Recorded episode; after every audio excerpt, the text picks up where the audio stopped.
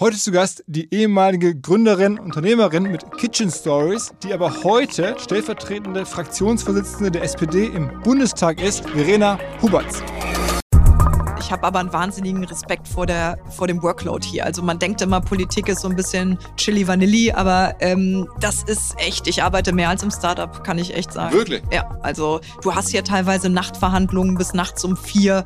Zum Beispiel das Heizungsgesetz habe ich mitverhandelt. Ich mache ja Wirtschaft und Bauen, Wohnen. Und dann geht es trotzdem um sieben weiter. Da fragt jetzt auch keiner, äh, wann treffen wir uns. Und wenn du im Startup mal eine harte Nacht hast, also bei Kitchen Stories haben wir da nicht um sieben angefangen, wieder am nächsten Tag.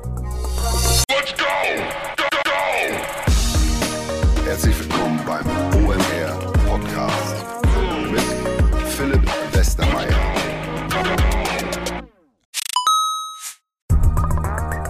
Ihr werdet euch wahrscheinlich fragen, warum unser Partner SalesViewer hier so oft im Podcast wirbt. Aber das ist relativ einfach zu erklären, denn wenn wir hier mittels Podcast Reichweite für SalesViewer erzeugen, dann besuchen natürlich auch hunderte von Menschen die Website von SalesViewer und SalesViewer kann dann mit dem eigenen Tool die Website-Besucher oder deren Firmen vor allen Dingen mit Klarnamen entschlüsseln. Also Podcast-Werbung führt zwangsläufig zu immer mehr Website-Besuchern und Website-Besucher lassen sich in Firmen-Klarnamen von SalesViewer entschlüsseln und zu neuen B2B-Kunden machen. Und natürlich auch wir bei OMR sind sehr zufrieden mit SalesViewer, nicht nur als Kunde, sondern auch als Partner. Wir setzen deren Tool ebenfalls ein zur eigenen B2B-Lead-Generierung und entschlüsseln damit die Website-Besucher von OMR, OMR Reviews oder anderen Tochterfirmen. Man sieht einfach, wer eure Webseiten besucht hat und wofür sich potenzielle Kunden interessiert haben. Neben uns, also OMR, sitzen aber auch noch deutlich größere Firmen wie Stepstone, Avato Systems, Sport5, Talon One oder die Vodafone-Tochter Grand Centrix bereits auf SalesViewer und generieren damit täglich neue B2B-Leads. SalesViewer ist bekanntlich auf unserem hauseigenen Software-Bewertungsportal OMR Reviews das bestbewertete Tool in gleich drei Kategorien und kann jederzeit kostenlos getestet werden. Wer also sehen möchte, wer auf der eigenen Website drauf war und diese Person dann am besten zu Kunden verwandeln möchte, der kann das alles kostenlos ausprobieren. salesviewer.com slash OMR. Zurück zum Podcast. Als die Verena und ihre Mitgründerin im Februar 2018 zum ersten Mal hier im Podcast zu Gast waren, da war es eine sehr erfreuliche, aber irgendwo fast schon normale deutsche, in dem Falle Gründerinnengeschichte. Nämlich zwei Damen studieren an der WHU, BWL und gründen hinterher eine Digital- oder eine Mobile-Firma und verkaufen die nach wenigen Jahren erfolgreich, in dem Fall an Bosch Siemens Hausgeräte. Darüber haben wir dann damals im Podcast gesprochen. Kitchen Stories hieß die Firma, Bosch Siemens Hausgerät, das passt irgendwie, Rezepte, Küchengeräte. Eine sehr runde Geschichte und ich dachte mir mal gucken, wie lange die das da jetzt mitmachen und was sie als nächstes so tun. Was ich nicht unbedingt erwartet hätte, ist, dass es dann so kommt, dass ich fünf Jahre später zu Verena nach Berlin fahre und sie mich einlädt in den Bundestag, dort mittlerweile Abgeordnete ist, entsprechend ein Büro hat, auch ein Team hat, holte mich ihr Mitarbeiter da ab in der Nähe vom Bundeskanzleramt in diesen Büros, wo die ganzen Abgeordneten so sitzen. Und dann haben wir in Berlin halt darüber gesprochen, wie sie es geschafft hat, überhaupt einen Wahlkreis zu bekommen, den zu gewinnen, welche Marketing-Hacks sie da angewendet hat, tatsächlich auch.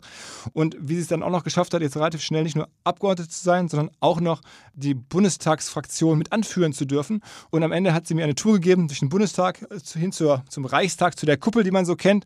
Und auf der Kuppel da oben, da weht so die deutsche Fahne. Und hat sie gesagt, Mensch, guck mal hier, die deutsche Fahne auf dem Reichstag. Da ist man doch stolz, dass man sowas machen darf.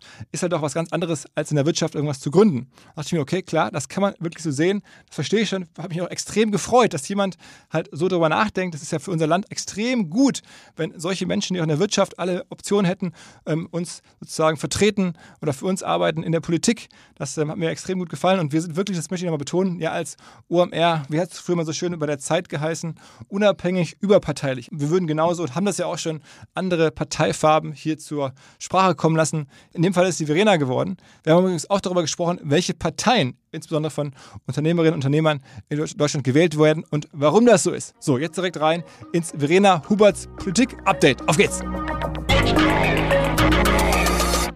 Hi Verena. Hallo Philipp, schön, dass du da bist. 2018 waren wir uns zum ersten Mal im Podcast getroffen, ne? Ja, Da warst du noch Gründerin genau. oder Unternehmerin eigentlich. Beides, genau, fünf Jahre schon her. Werden jetzt nicht mehr alle erinnern, die hier zuhören. Deswegen nochmal ganz kurz so, ähm, du bist aus Trier, spielt eine Rolle, weil du da auch deinen äh, Wahlkreis hast.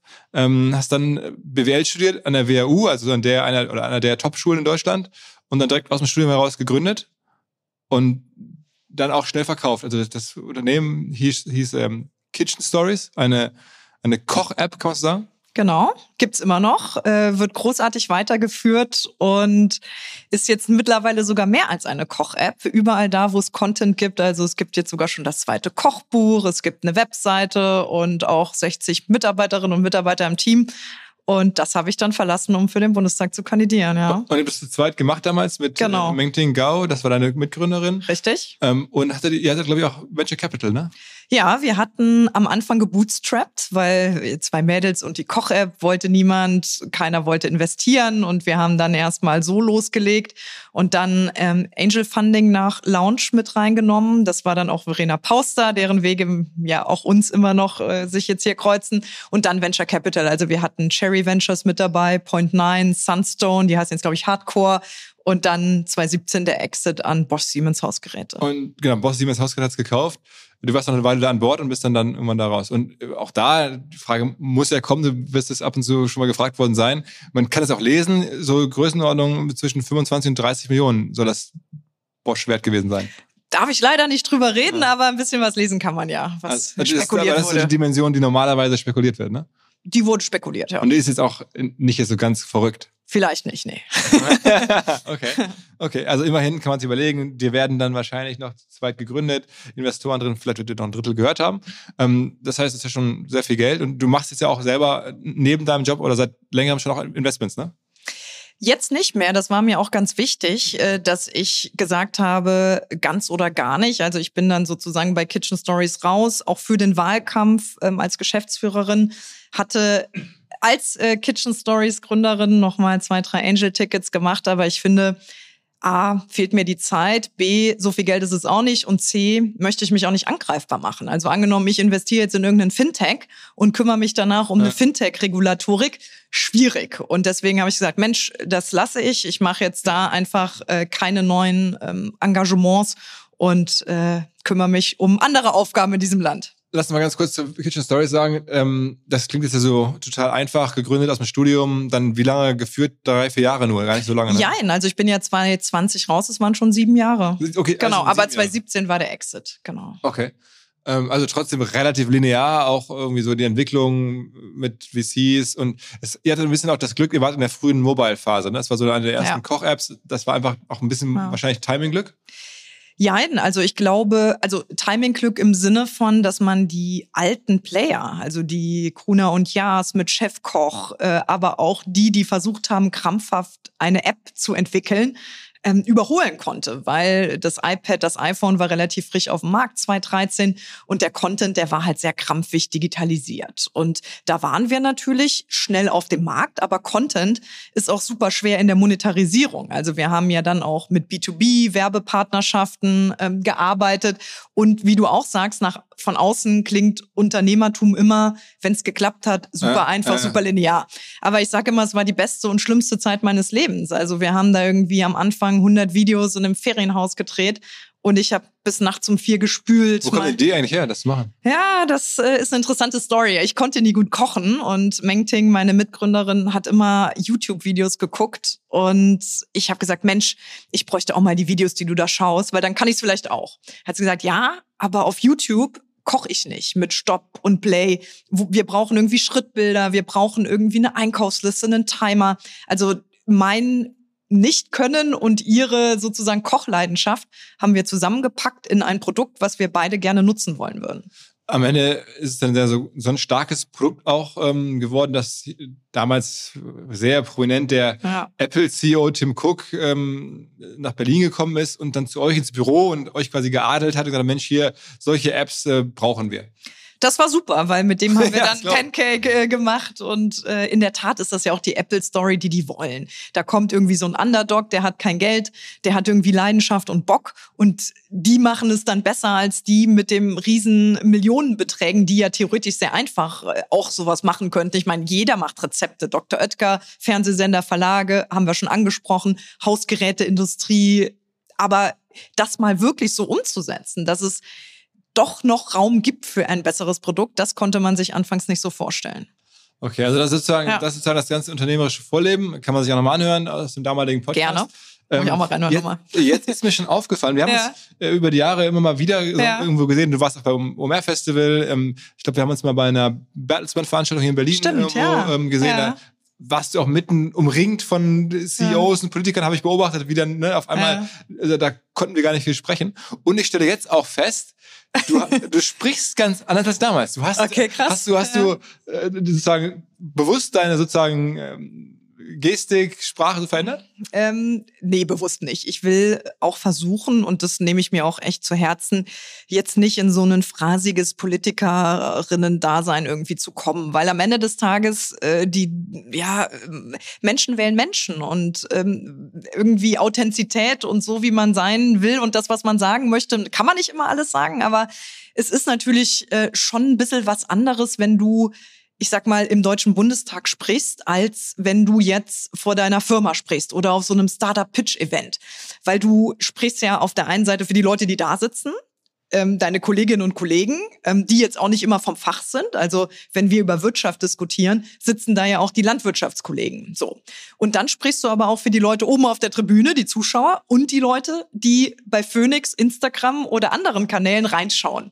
Und äh, da sich dann auch immer noch mal zu überlegen, wie formuliere ich es jetzt und für wen spreche ich und welchen Punkt will ich auch setzen bei all den Punkten, die man setzen kann. Also Kommunikation ist natürlich das Handwerkzeug von Politikern und deswegen äh, hat es vielleicht jetzt mit ein paar ja, Terminen, Auftritten und äh, was weiß ich, äh, dann doch noch mal zu einem anderen Reden geführt Auf als als Fall. Gründerin. Äh, Total Bin aber auch älter geworden. Man wird ja vielleicht Ja, in ja, fünf ja. Jahren. Äh, Man sieht es natürlich nicht an, aber okay. Ja, danke, Philipp.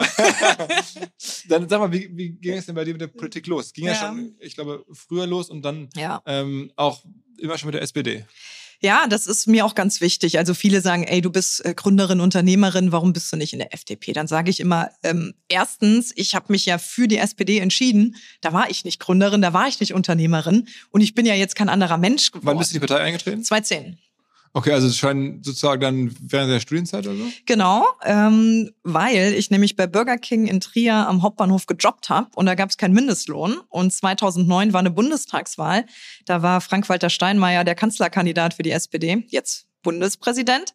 Und der hat gesagt, warum haben wir eigentlich keinen Mindestlohn in Deutschland? Und er hat in Trier vor der Porta Nigra eine flammende Rede für den Mindestlohn gehalten. Und die hat mich total mitgerissen. Und ich habe mich gefragt, stimmt, ich krieg hier 6,13 Euro und jetzt habe ich eine Gehaltserhöhung auf 6,18 Euro bekommen. Und ein Mindestlohn wäre doch mal was für mich, aber auch Oleg neben mir an der Kasse, der irgendwie Frau und Kinder damit durchbekommen muss.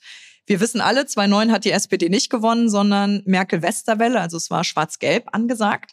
Und die haben eine Sache direkt angegangen, sind sie. Und das war die Mövenpick-Hoteliersteuererleichterung. Also ein Privileg für die ja, Hotellerie. Und dann habe ich gesagt, Mensch, es gibt doch ein paar mehr Probleme im Land, nämlich für die Leute, die arbeiten. Und dann bin ich in die SPD eingetreten, komme auch aus einem SPD-geprägten Haushalt. ist Schlosser, genau. ne? genau, mein Vater ist Schlosser, meine Mutter hat Theologie studiert. Könnte man auch annehmen, dass man nicht nur auf sich guckt, sondern ein bisschen drumherum. Aha. Und deswegen hat die SPD von den Werten und das, was es auszeichnet, immer gut zu mir gepasst. Aber waren deine Eltern auch schon, schon aktiv so Nee, Partei? gar nicht. Ich habe mittlerweile zwei von vier, also zwei von drei aus meiner Familie in die SPD auch reinbekommen. Äh, Also die jetzt Geschwister, hast du sind. einige Ein Geschwister? Bruder, genau, und meine Mutter sind jetzt SPD-Mitglieder, meinem Vater arbeite ich noch. Aber nee, meine Familie war nie politisch. Also politisch im Sinne Und du von bist aber im, politisch. im Burger King politisch geworden. ja. Von Okay. Burger King zu Bundestag hat auch mal meine Lokalzeitung geschrieben. Okay. Und dann hast du aber erstmal das sozusagen nur einfach nur eingetreten und nichts gemacht und dann. Äh, Doch, doch. Also okay. wenn schon, dann schon. Also, ähm, aber erstmal alle, die sich politisch engagieren wollen, man muss nicht. Das ist auch oftmals der falsche Eindruck. Wenn ich in eine Partei eintrete, wird man nicht verhaftet und muss da jeden Dienstag irgendwo sein. Mitmachen ist auch gut und Be Beiträge zahlen, denn davon lebt auch äh, Parteiarbeit. Aber man kann auch zum Ortsverein gehen. Und ich bin dann erstmal zur SPD Trier Mitte gedappelt und äh, habe dann da auch tatsächlich in Trier vor Ort mitgemacht. Aber jetzt kommt das große Problem an Politik. Immer wenn du umziehst, fängst du eigentlich wieder von Null an. Das heißt, ich bin dann von Trier zur WHU nach Fallender, da so, und dann nach Berlin und am Anfang der Gründungszeit, wenn du um 18 Uhr Ja. in den Ortsverein müsstest, aber noch bis 4 Uhr nachts arbeitest, passt das nicht so. Das heißt, ich habe mich dann in Berlin erst wieder, als es ein bisschen ruhiger wurde bei Kitchen Stories, auch in den Ortsverein begeben können. Okay, und was macht man da im Ortsverein? Also man ist das so Straßenwahlkampf dann irgendwie so Stände und was man so kennt oder, oder Also das Schöne am Ortsverein ist eigentlich, dass da gerade in so einer Volkspartei alle möglichen Menschen zusammenkommen. Also es hat mir auch sehr gut getan, als ich in Berlin ist ja alles so sehr Start-up-blasenmäßig. Ne? Jeder fragt, und wie viel Geld hast du eingesammelt, wie läuft's? Aber im Ortsverein trifft man sich einmal im Monat und da ist der Rentner, der Kfz-Mechaniker, die Lehrerin und die Studentin. Und man trifft sich zur Ortsvereinssitzung und dann geht's meistens, gibt's ein aktuelles, dann spricht man auch über Bundespolitik, aber dann geht's sehr konkret um Themen vor Ort. Ne? Wo willst du eine Fahrradstraße haben? Ähm, was äh, bewegt gerade zum Beispiel die Grünflächen? Wie viele Ortsvereine gibt's in Berlin? Boah, das ist eine sehr gute Frage. Also Wir reden von 30, 40 Stück oder noch? ja, ja, ja, easy. Also da hast du. Und dann sind da Äh, jeweils, wie viele Menschen sind in so einem Verein drin? naja, das Problem ist ja, dass nur 10 Prozent der Leute zum Ortsverein gehen, wenn überhaupt. Also du hast große Ortsvereine, die dann äh, 200, 300 Mitglieder haben, aber du hast auch kleine, wo 30, 40 Leute engagiert sind. Aber es kommen meistens so 10 bis 15 Leute. Und ich war sogar im Vorstand dann in der SPD Alexanderplatz. Aha. Ja, Und dann habt ihr äh, also das Startup dann irgendwann verkauft, dann bist Genau. du da dann irgendwann raus und dann hast du dir schon wahrscheinlich vorher überlegt, was will ich als nächstes mit meinem Leben machen? Und Nee, sowas nicht. Also es war so ein bisschen, ähm, ich habe gemerkt, dass sich die Welt nicht nur im Ortsverein ändert. Also du schreibst dann zwar Anträge für den Parteitag, du bringst dich ein, aber ich meine, Gesetze, Bundespolitik wird halt auch im Bundestag gemacht. Und die SPD war vor der Bundestagswahl in einer sehr schwierigen Phase. Wir standen irgendwie bei 13 Prozent. Und ich habe mir große Sorgen gemacht, wie lange es vielleicht auch die SPD noch geben könnte. Und dann ging so eine Tür auf, die ja nicht allzu oft aufgeht. Und das ist, dass in meiner Heimat äh, eine Bundestagskandidatur frei wurde, weil Katharina Barley, die jetzt Vizepräsidentin im Europaparlament ist, ist nämlich die Trierer Abgeordnete gewesen. Die war ja auch Justizministerin, Familienministerin. Also die ist sozusagen nach Brüssel gegangen. Das heißt, in Trier hat man einen neuen, einen Nachfolger gesucht. Und weil es aber so schlecht lief in der Partei und wir gerade den Parteivorsitz in so einem, ich sag mal, mitgliederoffenen Casting gewählt haben, haben die gesagt, Mensch, wir machen jetzt mal ein ganz neues Verfahren. Und dann war ich auf so einem Sommerfest hier in Rheinland-Pfalz in der Landesvertretung, habe mit den Landtagsabgeordneten aus meinem Wahlkreis gesprochen und gesagt und irgendwie gemerkt, ja Mensch, wenn das jetzt gerade die Möglichkeit ist, dann müsste man sich doch mal überlegen, ob man jetzt mit in die Bütt geht und es mal probiert. Oder ob man in zehn Jahren, weiß man ja nicht, wenn wieder jemand Neues ist, wo stehen wir, jetzt ist die Zeit, jetzt drehen wir an den Rädern für die Zukunft. Und dann habe ich gesagt, ganz oder gar nicht, ich bewerbe mich. Aha, das heißt, die haben sich auch ein bisschen zu aufgefordert und Nee, aufgefordert wird man da nicht. Man muss sich da schon, also ähm, viele haben auch gesagt, dass es eigentlich unmöglich ist, ähm, aufgestellt zu werden, wenn du jetzt nicht schon vor Ort fünf oder zehn Jahre dich sozusagen vernetzt und verackert hast. und wie Also hast du es dann trotzdem geschafft? weil die diesen Prozess hatten und gesagt haben, ihr könnt euch bewerben. Und es haben sich auch vier beworben und man musste da wirklich so ein Bewerbungsformular ausfüllen, so mehrere Runden durchgehen. Also ich habe quasi überzeugt mit dem, was mich motiviert hat, anzutreten. Aha. Ja. Und am Ende hat dann äh, sozusagen der Ortsverband da entschieden, dich zu nehmen, äh, weil Genau. da Das sind auch zwei, das macht es auch nicht einfach. Also Stadt Trier und dann der Landkreis drumherum. Und die haben sich dann für mich ausgesprochen. und das war dann so, am Ende deine Rede hat dann da auch dann die Leute begeistert und deine dein Background wahrscheinlich auch und so. Genau, aber ich musste da auch schon ein paar Vorurteile ausräumen, weil die dachten so, ja, jetzt kommt hier die Millionärin. arrogante Unternehmerin in High Heels aus Berlin und Ja. jetzt, äh, weil ihr langweilig ist, will sie jetzt mal das machen. Ja. Und ähm, auch irgendwie zu sagen, hey, es geht mir drum, was für meine Heimat zu bewegen. Es geht mir drum, dass wir wirklich jetzt mal, wenn die Zukunft nicht auf uns wartet, wie gestalten wir sie, dass nicht nur die, die eh schon viel haben, noch mehr bekommen und ähm, sich da kennenzulernen und auch wirklich so auf Herz und Nieren Aber es ist das. Klischee, dass man über 20 Jahre oder 10 Jahre ähm, sozusagen äh, an der Basis äh, arbeiten muss. Das stimmt dann nicht so ganz, weil du hast zwar schon auch an der Basis gearbeitet und bist in der Basis gewesen, aber halt dann gar nicht so intensiv und so lange. Und es hat trotzdem geklappt, dass du jetzt, wie alt bist du heute? 35. Bin noch Juso sozusagen. Also unsere Jugendorganisation gilt bis 35 des Lebens, ja, ja. Also das Ja. heißt, äh, relativ schnell sozusagen jetzt hier in Berlin angekommen. Und das ist auch wirklich ähm, eine große Leistung auch von Lars Klingbeil, der als Generalsekretär auch wirklich dafür strategisch gesorgt hat, dass sich auch junge Menschen trauen zu kandidieren, dass auch die Landesverbände trauen, ähm, sich die Leute aufzustellen. Und man muss auch ehrlich gesagt sagen, viele ähm, haben auch gesagt, Mensch, äh, es steht so schlecht um die SPD da hinten auf der Liste, brauchst du auch nicht unbedingt zu kandidieren, sodass auch zum Beispiel von unserer Fraktion, also das sind alle SPD-Abgeordneten im Bundestag, ist mehr als die Hälfte neu weil wir eben so gut performt haben und weil auch so ein gewisser Generationenwechsel jetzt auch stattgefunden hat. Aber das heißt, dein Wahlkreis, den hatte ja vorher die Frau Barley ja auch schon mal gewonnen. Also das heißt, nee, der war immer CDU 19 Jahre. Und ja. du hast jetzt zum ersten Mal gewonnen dann? Seit 19 Jahren für die SPD, ja. Okay, aber wärst du auch eingerückt hier, wenn du nicht gewonnen hättest? ich hatte einen guten Listenplatz, Listenplatz Nummer 6, aber weiß man nie, ne? Also wenn es jetzt so richtig schlecht läuft, kann das klappen, kann nicht klappen. Ne? Aber also, heißt, die Sicherheit hattest du nur, weil du den Wahlkreis gewonnen hast? Richtig. Okay. Ja. Ähm, und die Sicherheit hatte ich ja auch nicht, als ich rausgegangen bin, weil ich hätte ja auch nicht aufgestellt werden können. Also ich habe halt auch zu Kitchen Stories gesagt, ich will nicht sagen, wenn es klappt, bin ich weg und wenn es nicht klappt, bin ich hier, weil ich finde, sich zu überlegen, bin ich gerade da, wo ich sein will, und kann ich da 120 Prozent geben. Das heißt, du hast irgendwann deine eigene Firma dann gekündigt, also genau. als die dann bei Bosch ja schon war und dann genau. gesagt hast, du, ich versuche das jetzt. Genau. Ich habe da auf dem Sommerfest mich irgendwie anfixen lassen. Ja, ich hatte dann schon auch mit Mengting Coaching, weil das ist ja nichts, wo du bei der Telekom die Kündigung einreißt. Also ähm, das äh, Herz hing ja und hängt natürlich auch an etwas, was man aufbaut. Aber wenn man so zwei Herzen in seiner Brust hat, die schlagen, ähm, und erlebst denn du oder hast du damals schon erlebt, dass man in der Politik wirklich viel ändern kann? Ja. Also damals ja, jetzt noch mehr, ja. Okay, okay.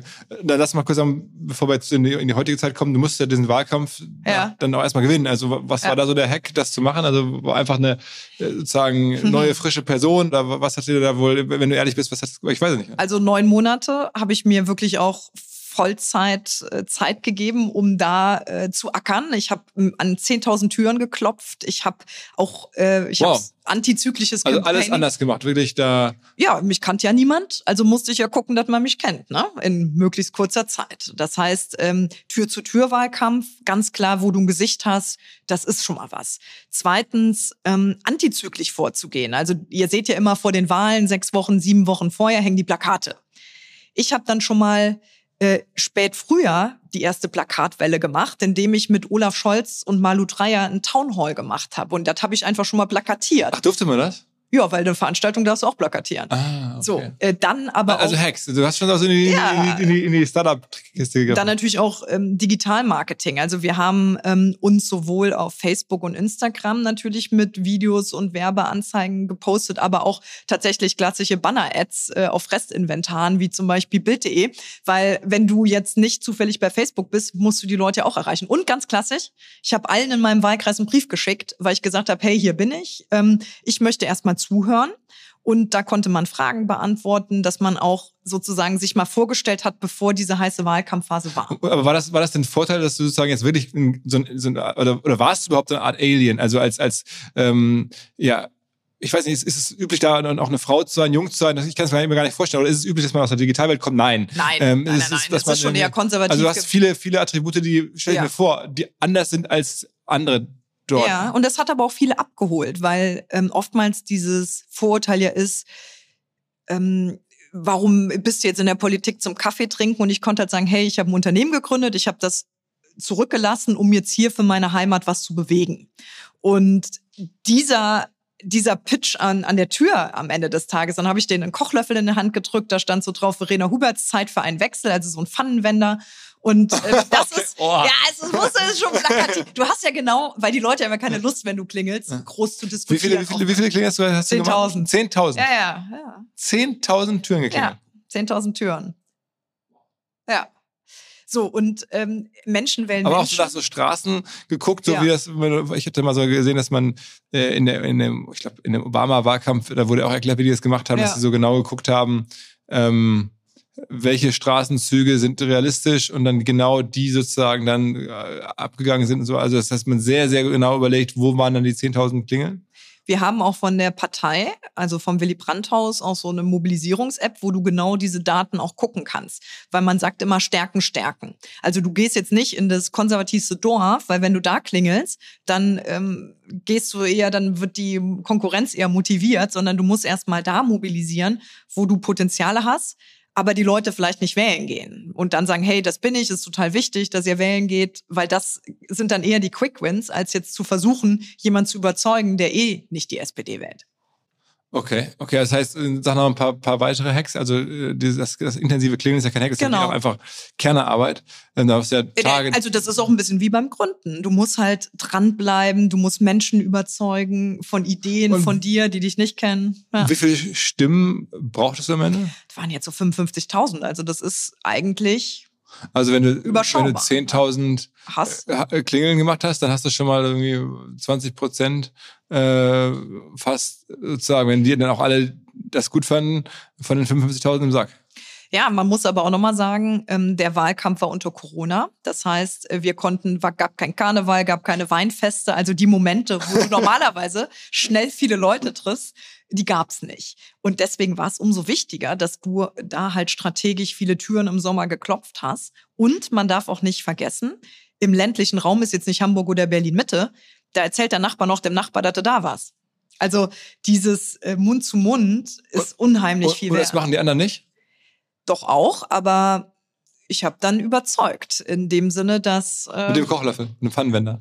ja oder vielleicht fanden sie mich auch so ganz interessant und nett. Ich hatte ja auch noch einen Flyer in der Hand und da konnte man was über mich Und, und, nachlesen. und was waren so deine ein, zwei Kern, äh, also Anliegen, Thesen, die du da sozusagen den Leuten, also man muss ja irgendwie so innerlich Genau. wahrscheinlich aufstellen. Was hast du da so als Thema ähm, gehabt, was die Leute dann auch von, die dich dann in Verbindung gebracht haben? Ja, ich habe schon gesagt, äh, ich habe mich immer wahnsinnig über Politik aufgeregt. Ich fand, es war langsam, es war ähm, sehr zäh. Wir sind in einem Land, wo wir in Bürokratie irgendwie ersticken. Wir müssen jetzt irgendwie mal schnell nach vorne kommen und irgendwie auch ähm, die Chancen nutzen, die wir haben durch die Digitalisierung. Und äh, zweitens natürlich auch ein lokales Thema. Wir sind sehr schlecht angebunden hier. Wir bräuchten mal wieder so ein ICE in Trier.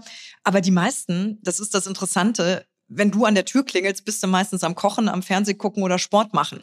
Also entweder es ging dann sehr schnell über ein Thema, wo die sagen, Mensch, ähm, ich hatte schon immer mal das Problem XY, ähm, Kita oder was weiß ich, dass du dann in so eine Diskussion kommst, aber die meisten sagen, ah ja, danke, gucke ich mir an und ähm, schreiben dir danach auch teilweise, wie sie mit dem Kochlöffel, mit dem Pfannenwender gekocht haben. Also es ist ganz interessant. Hast du so Instagram und solche Sachen, spielt das eine Rolle? Ja, total. Ich habe auch während des Wahlkampfs angefangen, ein Videotagebuch zu machen, weil ich gesagt habe, einmal in der Woche, Verenas Woche, ich will nicht am Ende des Tages über Ergebnisse berichten, ich will auch die Menschen mitnehmen, weil Politikverdrossenheit kommt ja auch viel daher, dass man sich auch nicht mehr damit identifiziert, was da eigentlich gemacht wird. Die da oben hört man ja oft.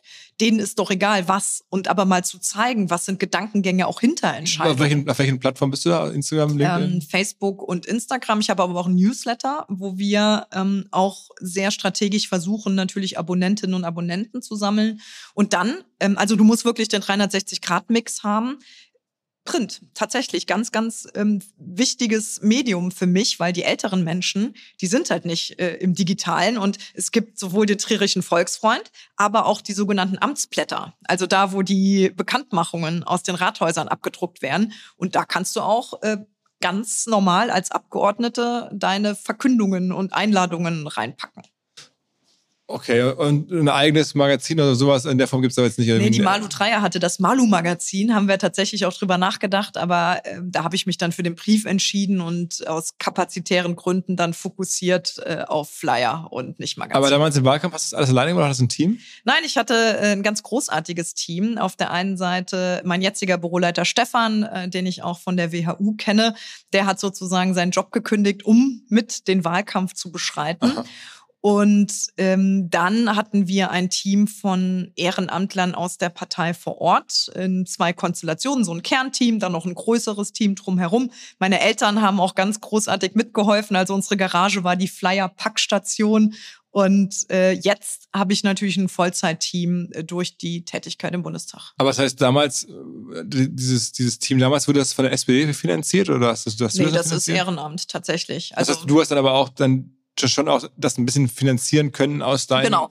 Also das ist ganz, äh, ganz wichtig gewesen, mir auch zu sagen, ganz oder gar nicht. Ich meine, durch die Gründung war ich jetzt in der privilegierten Situation, dass ich dann auch sagen konnte, Mensch, jetzt stecke ich mal hier ein bisschen was rein und ähm, jetzt kaufen was, wir halt auch die Kulis und die äh, Blumensamen. Ja, und, ja, und dein, dein, dein, dein, dein, dein Wahlkampfleiter zu bezahlen wahrscheinlich auch und so. Genau, dem haben wir auch noch äh, natürlich dann ähm, entsprechend also was heißt, angestellt. Sag mal, eine Größenordnung, die man da investieren muss, um dann halt so einen Wahlkampf zu machen, der dann am Ende funktioniert sogar. Das Gute ist ja, in Deutschland muss man nicht. Also in Amerika brauchst du ja unter fünf Millionen gefühlt nicht anzufangen, aber in Deutschland entscheidet nicht der Geldbeutel, ob du gewählt wirst. Aber trotzdem 50.000 Euro, was sie investiert haben. Ja, du kannst es auch im Rechenschaftsbericht äh, nachlesen. 21 kann man genau gucken. Äh, sag, mal, ja, sag, sag mal, da stehen 100.000 Euro drin. 100.000 so, okay. Die äh, Parteispenden von mir im Jahr 21 waren. Und das natürlich äh, sehr ausreißermäßig, aber ich habe halt gesagt, Mensch, wenn wir jetzt hier dieses Plakatieren davor machen und die neun Monate, dann Vollgas. Okay, aber das heißt,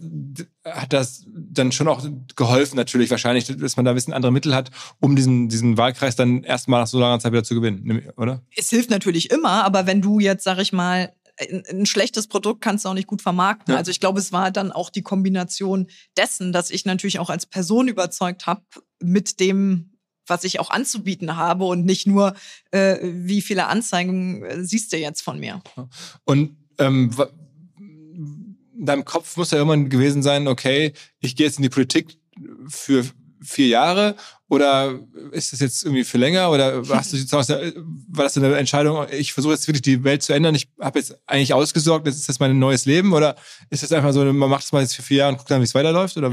Also ausgesorgt habe ich nicht, aber zu sagen, ähm, ich mache das, solange ich Freude, also solange es mir Spaß macht und solange ich das Gefühl habe, ich kann was bewegen. Und da möchte ich mir auch die Freiheit beibehalten, das wie bei Kitchen Stories auch regelmäßig zu hinterfragen. Und im Moment kann ich sagen, ich, auch wenn man sich oft hier auch ärgert, ich glaube, das ist in jedem Beruf so, macht es ein wahnsinniges Privileg, äh, hier jetzt wirken zu dürfen. Und deswegen will ich auf jeden Fall wieder antreten. Ich will, also so ich denn aufgestellt werde, das ist ja auch nicht Gott gegeben, aber da glaube ich schon, dass ich das Vertrauen vor Ort auch habe, ähm, dann den Wahlkreis wieder zu gewinnen und dann hier auch in den nächsten vier Jahren mit, also dann sechs Jahren Vollgas es, zu geben. Es gibt ja Leute, die machen das dann irgendwie, weiß ich nicht, 20, 30 Jahre lang. Ja, das ist interessant, ne? Weil wir haben jetzt auch Leute geehrt für 25 Jahre Bundestagsmitgliedschaft ich meine, ich will es jetzt nicht ausschließen, nachher fragst du mich in Jahr 26, warum bist du immer noch hier? Ja, ja. Äh, aber keine Ahnung, keiner hat die Glaskugel. Ähm, ich habe aber einen wahnsinnigen Respekt vor, der, vor dem Workload hier. Also man denkt immer, Politik ist so ein bisschen Chili Vanilli, aber ähm, das ist echt, ich arbeite mehr als im Startup, kann ich echt sagen. Wirklich? Ja, also du hast ja teilweise Nachtverhandlungen bis nachts um vier. Zum Beispiel das Heizungsgesetz habe ich mitverhandelt. Ich mache ja Wirtschaft und Bauen, Wohnen. Und dann geht's trotzdem um sieben weiter. Da fragt jetzt auch keiner, äh, wann treffen wir uns. Und wenn du im Startup mal eine harte Nacht hast, also bei Kitchen Stories haben wir da nicht um sieben angefangen, wieder am nächsten Tag. Und wer hat dir so das erklärt, wie das ganze Game hier im Gibt kein Onboarding. Also das ist auch das Interessante. Ähm, deswegen glaube ich, kann ich auch viel aus der Gründungszeit ziehen, weil als Gründerin nimmt dich ja auch keiner in die Hand und sagt ja, mach mal das, mach mal das, mach mal das. Du kriegst dann irgendwann einen Zettel, hier sind ihre Termine oder du bist dann in folgenden Ausschüssen irgendwie. Also Sonntag ist Bundestagswahl, dann kommen Montag tatsächlich alle in Berlin zusammen. Äh, dann gibt's schon von der Fraktion ein Onboarding, dann kriegst du irgendwie so ein Paket in der Hand und dann steht dann, okay, hier kriegst du irgendwie erstmal deinen Ausweis, äh, das und das gibt's an äh, Abrechnungsstellen etc. pp. Also so dieses, sag mal, dieses Operative findet schon statt. Aber wie das dann tatsächlich funktioniert, dass du Gesetze verhandelst und Co., das machst du dann Learning by Doing, wenn es dann soweit ist. Und das ist schon äh, interessant. Ja. Okay, okay. Ja. Was würdest du sagen, hast du bislang so als größtes bewegt jetzt in den letzten, sind es jetzt fast drei Jahre, ne? Als größtes, ähm, ich würde sagen, ähm, ich habe dazu beigetragen, dass als hier der Krieg ausgebrochen ist, wir schon eine Stabilisierung im Land hinbekommen haben, denn ich habe die Gas- und Strompreisbremsen mitverhandelt. Und nicht nur verhandelt, sondern am Anfang wollte ja keiner. Also äh, wenn ihr euch noch dran erinnert, als die, als das alles hochgeschossen ist, das Gas, die Strompreise damit auch, und wir dann uns wirklich auch als SPD-Fraktion gesagt haben, wir müssen da jetzt mal einen Deckel einziehen, damit auch eine gewisse Sicherheit in den Markt reinkommt. Und das äh, hat natürlich ja schon einiges bewirkt, dass jetzt hier nicht äh, sowohl die Familien und äh, Menschen, aber auch die Unternehmen erstmal über die Wupper gehen Dann ähm, war aber auch mein erstes Projekt, was ich komplett alleine verhandelt habe, das Freihandelsabkommen mit Kanada auf den Weg der Ratifizierung zu bekommen. Also CETA heißt es. War ja mal so ein Riesendemo. Also die Grünen waren dagegen. Die SPD hat sich damals auch sehr schwer getan. Und das aber jetzt als Ampel auch hinzubekommen, weil man sich natürlich auch die Frage stellt, wenn wir nicht mit Kanada handeln, mit wem dann dann? Und das waren auch so zehn Tage mehr oder weniger hier im Büro eingeschlossen. Und das sind dann das schon so Dinge, die äh, ein bisschen mehr sind als äh, aber verhandeln heißt in dem Fall dann mit den Ampelkollegen genau. also verhandeln oder mit Kanada verhandeln? Nee, nee, nee, nee, nee. Also das macht die EU. Ähm, wir haben sozusagen mit den Ampelkollegen verhandelt, wie wir dem zustimmen können, weil ähm, Handelsverträge müssen meistens auch noch mal durch die nationalen Parlamente gehen und äh, das war nicht ganz einfach in der Konstellation zwischen Grün, Gelb und SPD. Und wir saßen da dazu dritt hier, äh, also mit den Ampelkollegen an meinem äh, Tisch und dann wurde da ein Weg gefunden. Und wir haben dann so eine Handelsagenda aufgeschrieben und gesagt, okay, welche Punkte sind uns wichtig, dass wir auch auf soziale, auf ökologische Nachhaltigkeit gucken, nicht nur auf die Zölle etc. pp. Aha. Also sozusagen, das sind die beiden großen Verhandlungen, das CETA und, und die. Genau, und dann kam das Heizungsgesetz, das habe ich schon ein bisschen verdrängt, weil das war echt sauschlimm. Ähm, das war ja alles mit dabei, was irgendwie hätte schiefgehen können. Und jetzt sind wir gerade dran für Startups Zukunftsfinanzierungsgesetz Verbrauchergesetz, aber auch, ähm, was gerade ähm, ganz, ganz wichtig ist, Industriestrompreis. Also wie kriegen wir die Industrie in unserem Land, wenn die Strompreise hier einfach viel teurer sind als überall anders? Und was macht man da? ja, wir setzen uns dafür ein, dass wir jetzt, also langfristiges Ziel ist ja, ich habe übrigens die Folge mit Anna Park gehört, war auch sehr spannend. Ähm, also langfristig wollen wir ganz viel Solar und Wind und Wasserstoff, also grüne Energie. Da sind wir aber noch nicht.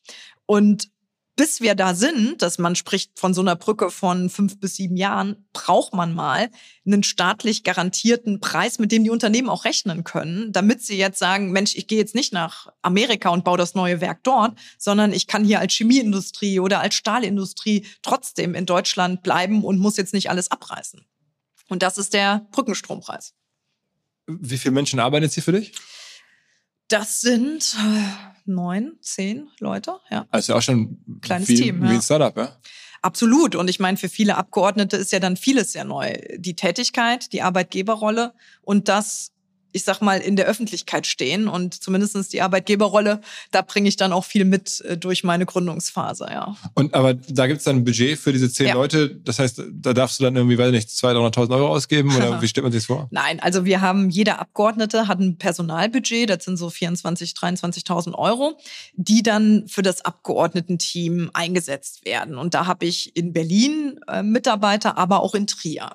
Und dann habe ich, dadurch, dass ich stellvertretende Vorsitzende bin hier in der SPD, auch noch Fraktionsmitarbeiterinnen und Mitarbeiter. Und die werden sozusagen von der Fraktion gezahlt. Und da war es auch total wichtig, äh, dass ich auch jemanden an der Hand hatte, der das schon mal ein bisschen länger gemacht hat als ich. Also wie überall ein Team, was sich ergänzt in Erfahrung und Blickwinkeln, ist besser, als wenn jeder irgendwie neu durch den Laden läuft. Und wie bist du das auch noch direkt geworden? Also ich meine, es sind ja. acht Personen, äh, die ja. sind äh, stellvertretende ja. Fraktionsvorsitzende. Es gibt einen Vorsitzenden genau. der Fraktion. Ähm, aber warum haben die dich dazu auch noch direkt gemacht?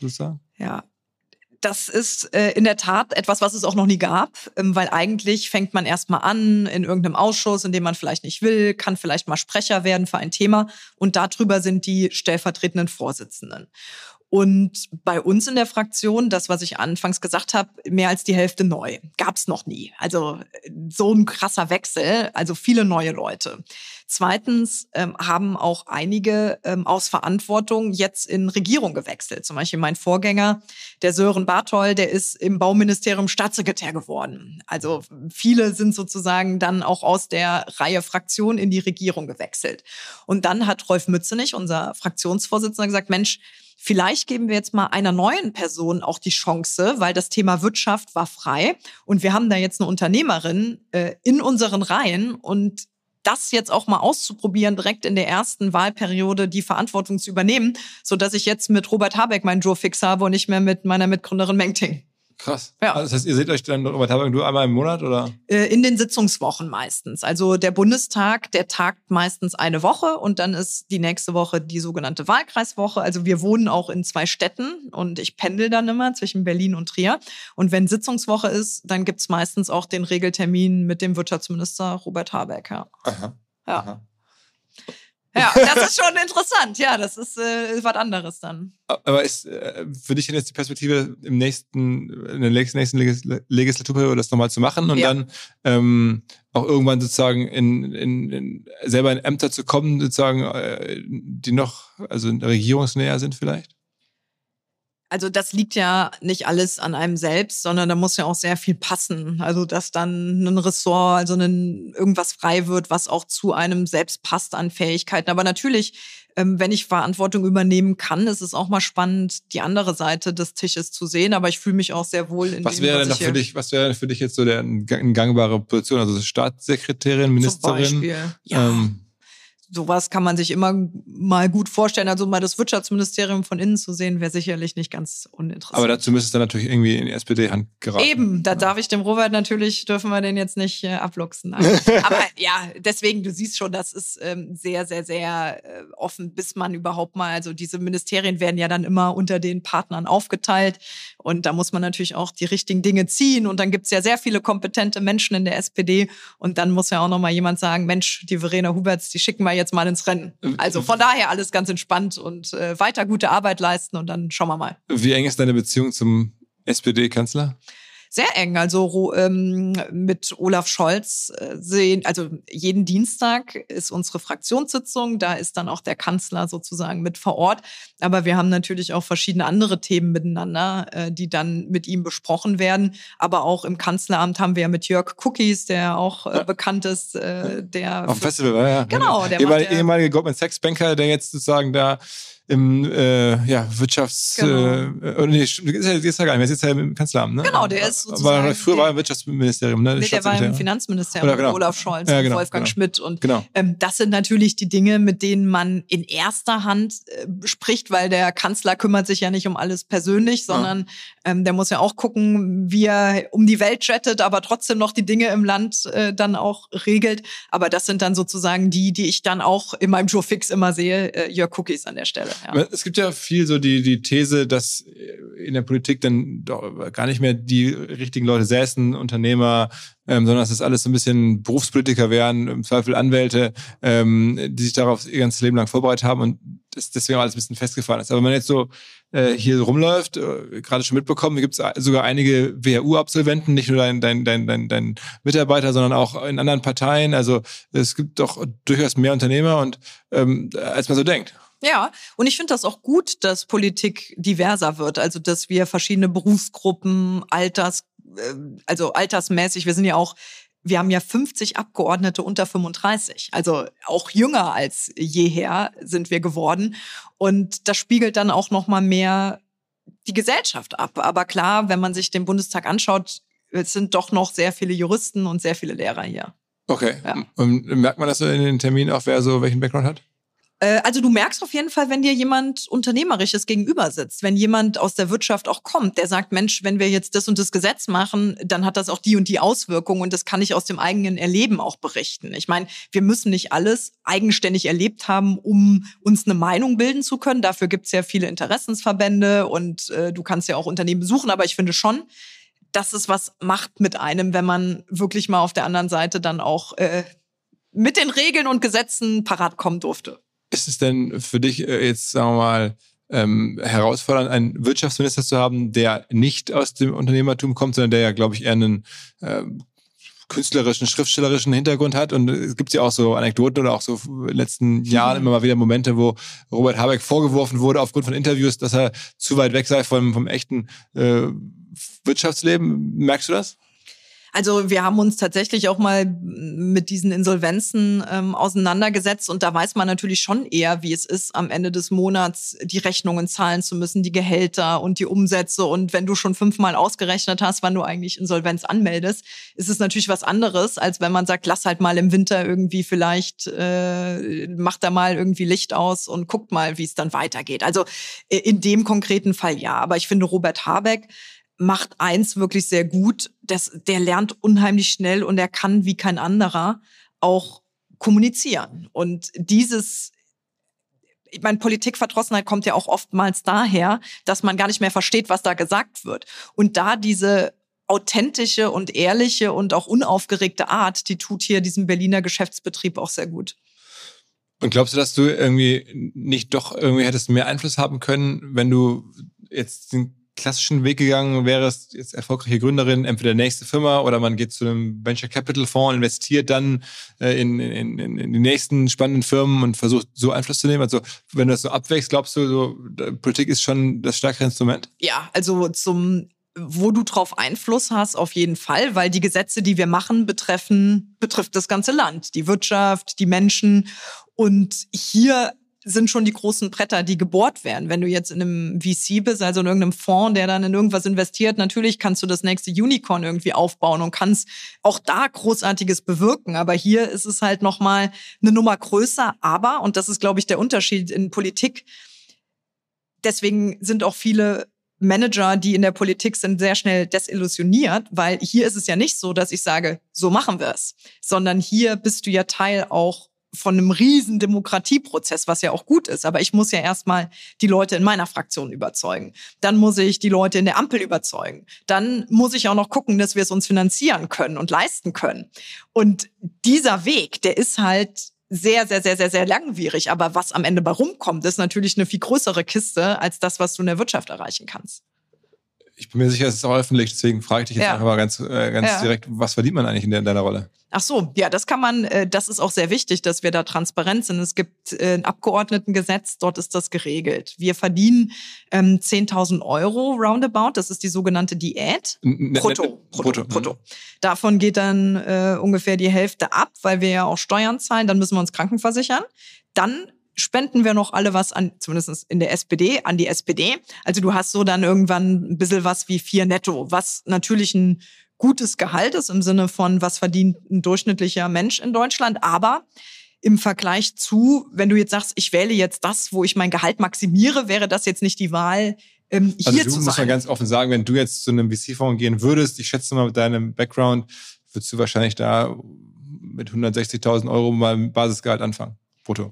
Keine Ahnung, was die da also mittlerweile zahlen, ja. aber könnte durchaus sein. Eher, so. eher, eher mehr. Also ja. Dann bekomme ich aber noch, ähm, auch noch durch die Stellvertreterfunktion, da auch nochmal ähm, ein extra äh, Bonus sozusagen Gehalt von der Fraktion. Und wir bekommen ja auch nochmal eine Pauschale, wo wir uns eine zweite Wohnung mit dann mieten können und auch ein Büro im Wahlkreis. Also das ist schon alles ähm, total äh, ausreichend. Wir haben einen Fahrdienst, das ist auch total verrückt. Und ihr habt auch Rentenansprüche, die ganz gut sind, ne? Genau, das auch, genau, ja. Also, also das ist die schon. Die sind jetzt auch nicht mit einbezogen, diese Rentenansprüche. Genau, die bekommst du auch nach vier Jahren schon oder ich glaube auch schon, wenn du früher ausscheidest. Genau. Und ja. der Fahrdienst, äh, ja, ja. Also das hast einen eigenen Fahrer. Äh, nicht einen eigenen Fahrer, das haben die in den Ministerien. Wir haben einen Bundestagsfahrdienst. Äh, den kannst du dann äh, hier für Diensttermine bestellen. Brauchst du den oft? ja, also du merkst halt schon die Taktung hier. Das geht halt wirklich von A nach B nach C. Und es hilft dann schon, dass du im Auto sitzt und nicht in der S-Bahn, dass du dann da auch Telefonate führen kannst, E-Mails etc. Mhm. Aber die stehen dann wirklich im Anzug vor dir, halten dir die Tür auf und es ist dann schon auch eine Gefahr. Also jetzt, ich bin vom vom Typ her jetzt nicht äh, fühle mich da jetzt irgendwie nicht toll durch, aber es ist schon die Gefahr, dass das auch Menschen zum Abheben bringt. Ähm, weil man gefahren wird, war das so ein bisschen so. Naja, man ist auf einmal wichtig. Also ja. zumindestens, aber das muss ich immer sagen, es ist das Amt und nicht die Person. Also ich werde ja nicht eingeladen, weil ich Verena Huberts bin. Ich werde eingeladen, weil ich die Bundestagsabgeordnete und stellvertretende Vorsitzende bin. Und da auch zu differenzieren, weil wenn du da mal rausfliegst, geht es nämlich ganz schnell, dass du nicht mehr eingeladen wirst. Und dann darfst du ja auch nicht irgendwie in äh, Depression verfallen. Hast du andere ähm, so Freunde aus der Gründerszene, Startup-Szene, die sich auch engagieren? Ich meine, man weiß es ja irgendwie, ich glaube, in der CDU gibt es ein paar, da gibt es, also mitbekommen habe ich das irgendwie bei ähm, dem äh, Johannes Reck von, ja. von, von Get Your Guide, der, glaube ich, relativ eng an der ähm, CDU dran ist. Äh, dann gibt's ähm, klar, Verena Pauster, ich glaube, eher FDP, so richtig weiß man es meiner. Also die ist in keiner Partei. Sollte sich mal entscheiden. Ich habe jetzt schon oft gesagt, wir brauchen auch Leute wie Sie in der SPD. Äh, Finn ja. Hensel, irgendwie, äh, ja, der auch schon mal Podcast hier war, ja. CDU, genau, der macht Sanity Group, also ein Cannabis-Unternehmen. Gibt es noch viele andere Personen? Also ich erlebe viele, die sagen, man müsste mal. Hm. Aber oftmals traut man sich nicht, sich für eine Partei zu bekennen. Aber die anderen, die wir gerade nannten, machen das ja alle nebenher. Ne? Die machen das ja alle, genau. die sind, sind ja, genau. auch keine Abgeordneten, die sind dann alle. Ähm Aber gerade das brauchen wir doch. Nicht erst dann zu kommen, wenn man sagt, jetzt will ich Abgeordnete sein, weil das funktioniert eh nicht, sondern was gibst du denn erstmal für die Partei? Also ich hatte letztens auch einen erfolgreichen Gründer, der meinte, Puh, hätte ich mir mal vor zehn Jahren die Mitgliedschaft gehatcht, dann wäre das jetzt authentischer, wenn ich das versuchen würde. Und genau das willst du doch nicht. Du willst doch, dass Menschen in Parteien eintreten, wegen einer Überzeugung, um mitzumachen und nicht, um sich irgendwann auch mal vielleicht für den oder den Posten anzubieten. Aber ist denn das sozusagen, also mit wie vielen Stunden im Monat oder also kann man denn ernsthaft mithelfen in irgendeinem WhatsApp-Band oder so? Naja, du kannst ja auch schon, wenn du irgendwie eine Stunde oder zwei in der Woche hast oder mal drei Stunden im Monat. Es geht ja drum, ähm, zu schauen, was könntest du bewegen? Also wenn du jetzt, äh, keine Ahnung, in, in Hamburg äh, wohnst und du bist dann da bei der SPD und du bist da unternehmerisch, dann könntest du ja mal sagen, okay, wer ist denn im Abgeordnetenhaus fürs Thema Wirtschaft? Treffe ich die Person mal auf einen Kaffee? Dann könnte man ja mal fragen, wo hackt's denn? Wo könnt ihr Input gebrauchen? Ich könnte ja mal was für euch irgendwie versuchen zu vernetzen. Ich könnte mal was aufschreiben. Ich könnte aber auch für euch mal auf ein Podium gehen. Aber wenn ihr eine Flyer-Aktion macht, bin ich vielleicht dann trotzdem auch dabei oder ich könnte unterstützen, dass ihr die Flyer drucken könnt. Also ähm, es, es gibt ja eine Vielzahl an Dinge, die man machen kann, äh, ohne dass ich da jetzt jeden Dienstag um 18 Uhr einmal im Monat irgendwie zur Ortsvereinssitzung gehen muss. Es gab ja sogar mal in der SPD einen, äh, kenne ich auch ein bisschen persönlich, Unternehmer von Ladenzeile. Den, ja, den, der den, Robert Meyer. Robby Meyer, genau. Genau. Der sogar aus, aus, aus dem Nichts auf einmal Ja. antrat und sagte, ich will sogar ähm, Parteivorsitzender werden. Ne? Genau, das äh, fand ich damals auch sehr mutig und cool, aber äh, aus dem Nichts ist dann meistens doch ein bisschen schwer. Ja. Also, der- wobei der war, glaube ich, auch in einem Ortsverband oder schon. Genau, ja, ja. Aber ich meine aus dem Nichts im Sinne von, äh, der Parteitag musste ich ja irgendwie äh, auch kennen, wobei da ja auch die Mitglieder entschieden haben. Aber da brauchte man ja auch erstmal ein paar Ortsvereine, die einen unterstützt haben.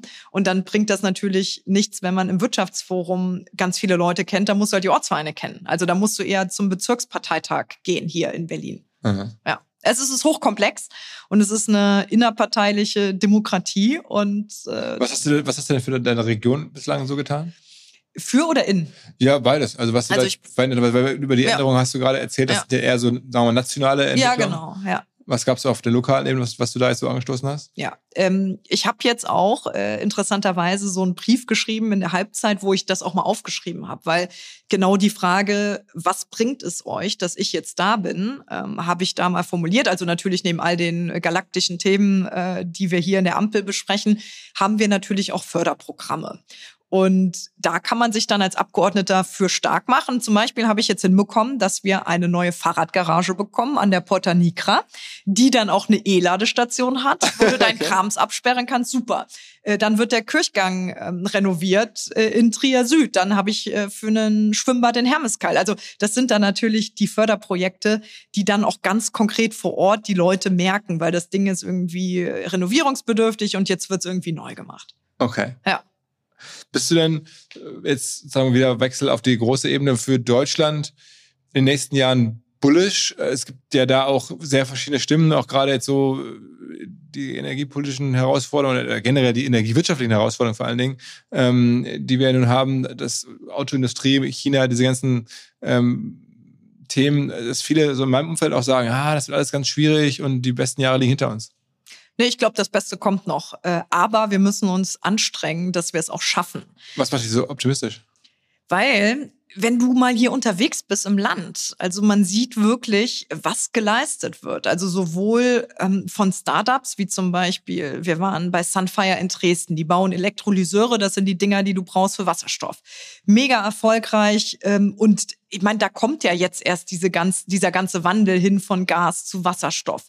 Und diese Dinge, also ich glaube auch, wir haben einiges verpennt, was wir nicht hätten verpennen dürfen. Also, dass uns ein Tesla so krass äh, einmal da stehen lässt und äh, gefühlt alle äh, Automobilhersteller einmal blöd gucken, das ist schon bitter. Aber das, was wir, also A, wir können es wieder schaffen, auch nach vorne zu kommen. VW hat ja jetzt angekündigt, ein E-Auto für 25.000 auch äh, produzieren zu wollen. Aber wenn das in China nicht gekauft wird oder wenn der Marktanteil in China zu klein ist, dann ist es für VW, glaube ich, auch brenzlig. Ja? Natürlich, also die Wirtschaft ist eine globalisierte, das hängt alles miteinander zusammen und deswegen müssen wir auch gucken, wie packen wir jetzt nicht alle Eggs in one basket, also wie schaffen wir es auch sowohl von China als Zuliefer als auch als Absatzmarkt ein bisschen unabhängiger zu werden. Wie schaffen wir einen Handelsvertrag mit Indien zum Beispiel?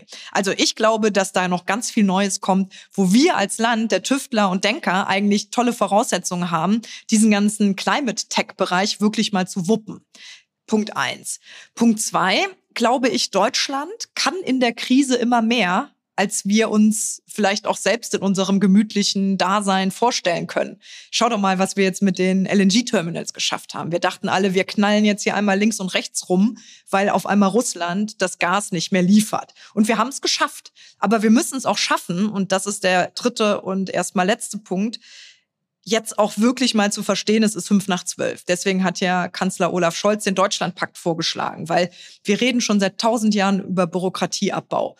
Das auch mal wirklich hinzukriegen, äh, dass du dich online ummelden kannst und es auch mal wirklich funktioniert. Und äh, in diesem Deutschlandpakt die Planungsbeschleunigung nicht nur auf die Erneuerbaren auszurollen, sondern auch noch auf ein paar andere Dinge. Und da müssen halt auch mal alle ein bisschen zusammenarbeiten. Und dann bist du wieder bei einem komplexen Land mit 16 Bundesländern. Und deswegen brauchen wir diesen Pakt.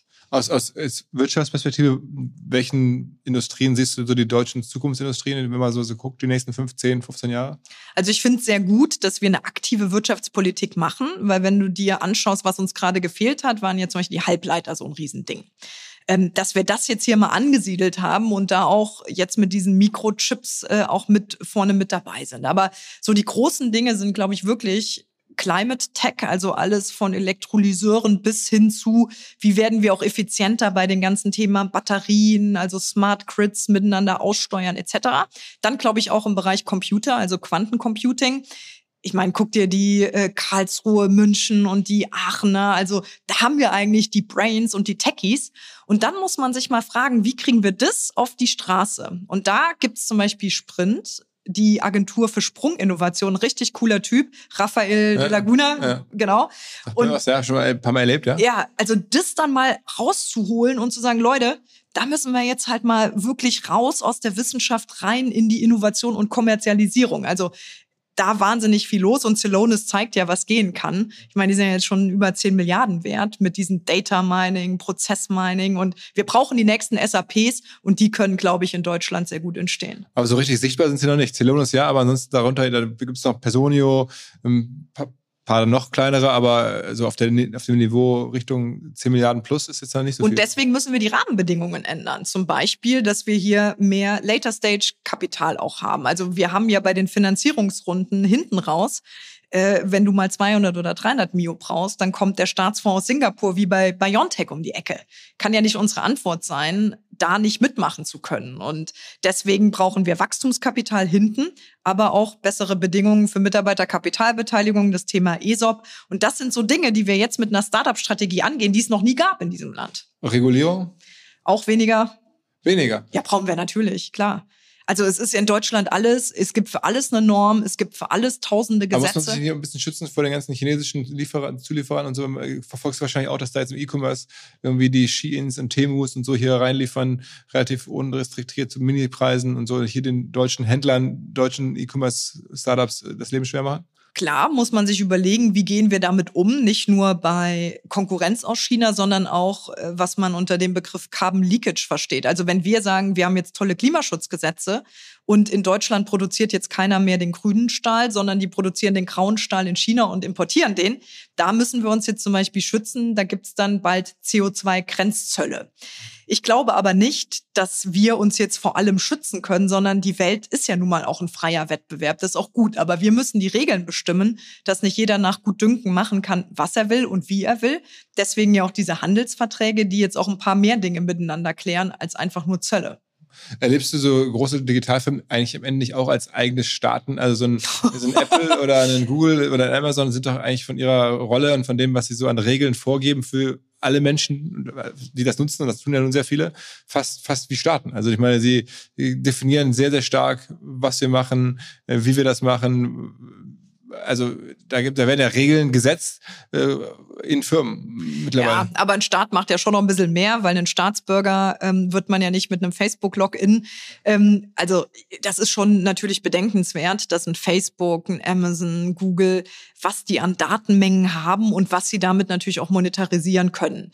Und da finde ich, brauchen wir, und nächstes Jahr ist Europawahl, alle hiermit schon mal sensibilisiert. Ich finde, da muss Europa, was wir ja auch tun, in der Regulierung natürlich aufpassen, dass die jetzt nicht hier wie so Monolithen einfach mal äh, die Daten erheben, monetarisieren, ähm, weiterverkaufen und machen, was sie wollen, sondern dass da auch wieder mehr Wettbewerb ähm, möglich ist. Also, dass ein Facebook noch ein WhatsApp kaufen durfte. Also, das ist natürlich schon neben dem Instagram, also das ist ja wirklich ein Universum, was da auch gebaut wurde, wo du ja, es gibt ja fast keine Leute, selbst wenn du nicht bei Facebook bist, wo du nicht irgendwie mit Facebook irgendwie dann oder Meta, wie es ja heißt, Kontaktpunkte auch hast. Da muss die EU viel stärker sein.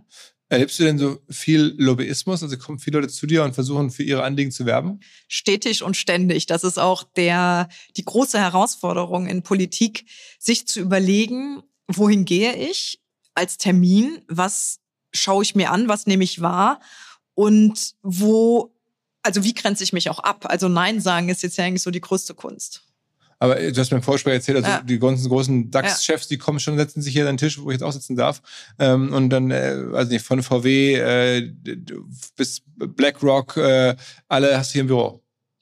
Das ist in der Tat das, was auch eine andere Rolle ist jetzt im Vergleich zur Gründerin. Weil wenn man jetzt meine Rolle sieht, in der SPD-Fraktion bin ich jetzt sozusagen die ranghöchste Wirtschaftspolitikerin. Danach kommt dann mit meinem Sprecher Bernd Westphal zusammen.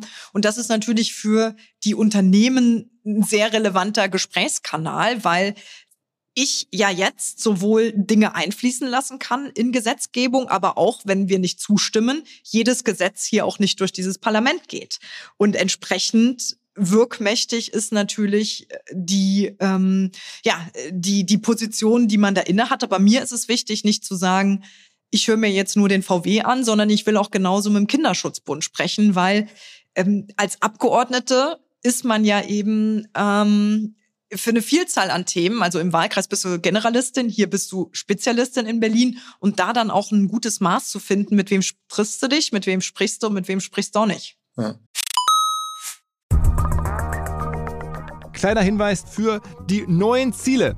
Und zwar Pipedrive kennen wir bei OMR auch sehr gut. Das CRM-System insbesondere für die Förderung des Wachstums kleinerer Firmen. Pipedrive ermöglicht es ganz einfach den Überblick zu behalten über Vertriebsaktivitäten, Gespräche, Abschlüsse. Man verpasst keine Nachfassaktion. Pipedrive ist vor allen Dingen einfach zu bedienen, vollständig anpassbar auf die jeweilige Firma, auf die jeweiligen Teams und erstellt sehr hübsche visuelle Berichte. Darüber hinaus gibt es zahlreiche smarte Automatisierungen. Also geht zu pipedrive.com, um dort eine kostenlose 14-tägige Testversion zu starten.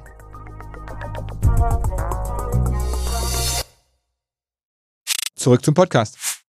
Aber amerikanische Politik, äh, amerikanische Unternehmer, Unternehmerinnen, die irgendwie Firmen vertreten, hast du nicht hier so regelmäßig? Doch, doch. Also ähm, ich treffe jetzt auch den, ich weiß gar nicht, ob dort öffentlich ist, aber wird schon sein, den Microsoft-CEO und so. Also das Aha. sind dann schon die Gespräche, wenn die in Berlin sind, die dann auch äh, einladen. Und das ist natürlich auch eine tolle Chance, äh, wenn man überlegt, dass damals Tim Cook, der hat sich noch nicht wieder angekündigt, hier noch gerne eine Einladung. würde sich der Kreis schließen. Ja, ja, das wäre schön. Aber äh, natürlich Apple und so, die sind auch alle unterwegs. Also jedes Unternehmen ist eigentlich für sich unterwegs und dann in Verbänden organisiert. Zum Beispiel der Bitkom ist ja dann der Verband für die Digitalunternehmen. Dann hast du den ähm, VCI für die Chemieindustrie, den BDI Aber für die Gesamtindustrie. Also sag mal, so selbstkritisch, ich meine, es ist ja gar nicht einfach so, auch dann am Ende so die, die Energie, auch so einem äh, Satya Nadella heißt der, glaube ich, der Microsoft-Chef ja, genau. zu sagen, sorry, we can't do that oder it's not gonna happen here?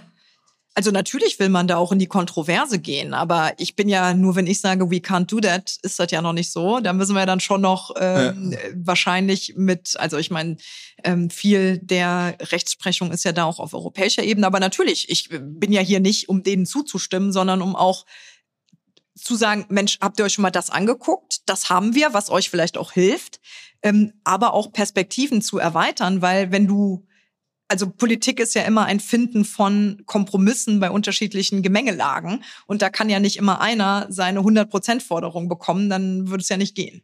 Elon Musk schon mal kennengelernt? Getroffen? Nee, noch nicht. Aber der würde ja auch im Zweifel jetzt mit der, mit der großen genau, Fabrik hier ja. und so dann demnächst mal bei dir sitzen wenn er, ich glaube, der macht keine Politikergespräche. Und gerade ehrlich gesagt mit X und Twitter äh, weiß ich auch nicht, ob ich Lust hätte. Da würde ich mich dann sehr konfrontativ mit ihm austauschen. Also du bist kein Fan davon. Also mit Twitter, ich finde, der macht das echt gerade sehr kaputt. Und der hat doch jetzt irgendwie auch gestern äh, das halbe äh, Fake News Team äh, oder Transparency Campaigning Team rausgeschmissen.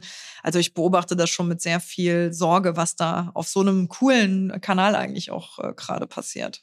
Gibt es ja noch so deutsche Persönlichkeiten, wo du sagst, Mensch, die hast du im Blick, die versuchst du irgendwie zu unterstützen, die machen was Gutes, so besonders. Also wer könnte so der nächste deutsche Unternehmer sein oder Unternehmerin sein? Hast du da, Verena ist ja immer wieder genannt, ja. aber das ist ja ohne Firma quasi, sondern ja. als, als, Einzelperson. Ja. Ähm, Gibt es noch andere, wo du sagst, Mensch, entwickelt man Leute oder, oder guckst du, unterstützt du Firmen oder sowas? Also ich ähm, bin jetzt mittlerweile ein bisschen raus, was so irgendwie Neugründungen anbelangt. Aber eine Person, die man auf jeden Fall mal kennenlernen sollte, ist Caroline Weimann von Joint Politics. Die ist nämlich genau an der Schnittstelle zwischen Politik und Start-up. Die sind sozusagen, zum Beispiel Hanno Renner ähm, hat auch dort rein investiert. Chef, ja, genau. genau. Ähm, und die sagen, wir wollen Talente pushen für die Politik und ähm, neue Ideen, neue Wege gehen und äh, die gehen sozusagen den VC-Ansatz für Talente in die Politik. Hast du medial schon mal richtig was abgekriegt? So, ich meine, ja, äh, ständig eigentlich. Ja, ja. ja. Also wenn man dich googelt, ich, ich finde jetzt nicht so die, den Shitstorm habe ich nicht gefunden. Ach so, den Shitstorm nicht, aber wenn du dir die Kommentare oder die Nachrichten anschaust, die man bekommt, also wenn du irgendwie, wenn ich bei Markus Land sitze, dann steht danach darunter, äh, was hatten die für eine Ahnung, die soll mal studieren. Und dann freue ich mich auch, wenn ich drunter schreiben kann, danke habe ich. Ne? Also äh, oftmals. Machst du. Ja, ab und zu. Aber mein Team versucht auch immer so ein bisschen das abzuschotten, weil das macht auch nicht unbedingt immer nur froh, wenn man all die äh, Hasskommentare unter Posts und Videos sieht. Wie wichtig sind auch klassische Medien? Sehr, weil ähm, ich merke schon, wenn du jetzt mal in so einer Talkshow sitzt, dann das ist halt äh, nicht mit einem YouTube-Video oder mit einem, ja, mit einem, also Fernsehen wird noch geguckt, Punkt. Ähm, Zeitungen werden noch gelesen. Also wenn du jetzt im Spiegel in der FAZ oder im Trierischen Volksfreund bist, dann hat das doch noch mal eine andere Relevanz, als wenn du jetzt einfach auf deinem Kanal was schreibst, weil natürlich in meinem Kanal jetzt auch nicht all die folgen, die so ein Spiegelabo haben. Aber wenn man nach USA guckt, ist das so ein bisschen so die Zukunft, dass da ist es ja schon eigentlich fast nicht mehr so. Da gewinnen ja Politiker wo die allermeisten ja. Medien dagegen sind ähm, und oder dagegen auch offen dagegen schreiben und trotzdem ist das relativ egal eigentlich.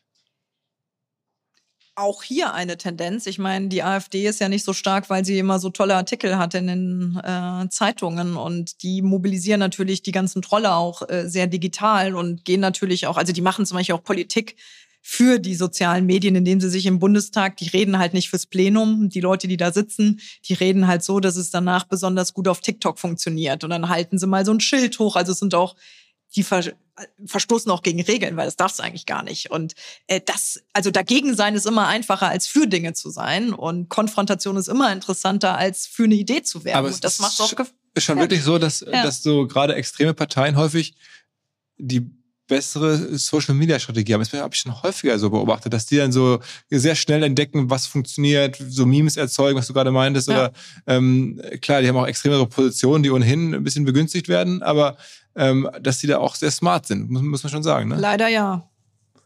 Kann man sich was abgucken, vielleicht sogar sicherlich. Es gibt ja im Willy Brandt-Haus, in der Fraktion, aber auch bei mir im Team, wir gucken ja auch ständig nach links, nach rechts. Bei Kitchen Stories zum Beispiel haben wir damals ja auch nicht die besten Koch-Apps analysiert, sondern wir haben geguckt, wie macht Airbnb ein geiles Onboarding?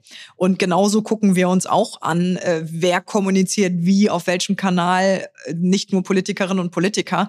Und mein Anspruch ist es auch, mich ständig äh, weiterzuentwickeln, aber man ist natürlich auch nur eine Person und nicht ein ganzes Schiff. Aber ich bringe mich natürlich auch auf dem Schiff, das da heißt SPD und SPD-Fraktion ein. Gibt es so Politikerinnen vielleicht oder auch Politiker auf anderen Ländern, die dich so inspirieren? Also äh, in den USA könnte ich mir jetzt vorstellen, da gucken viele hin, was die äh, AOC ja, da die macht. Ist natürlich super. gab dann irgendwie die, ich glaube, ähm, Chefin in Neuseeland, die ja. auch sehr stark medial funktioniert genau. hat. Dann in, in Finnland genau. äh, gab es eine Dame, die ist auch, glaube ich, nicht mehr im Amt, äh, Sanna Marina so. Genau. Ähm, aber also, guckst du dir sowas an? Bist du, ist das auch ein bisschen so wie, wie früher bei Startups, war ein bisschen so? Natürlich, über den Tellerrand hinaus. Und was machen andere? Ähm, das gehört dazu. Und da kann man sich auch inspirieren lassen. Das macht zum Beispiel auch die SPD, die sagt so, Mensch, guckt euch mal den Labour-Newsletter an äh, in den UK.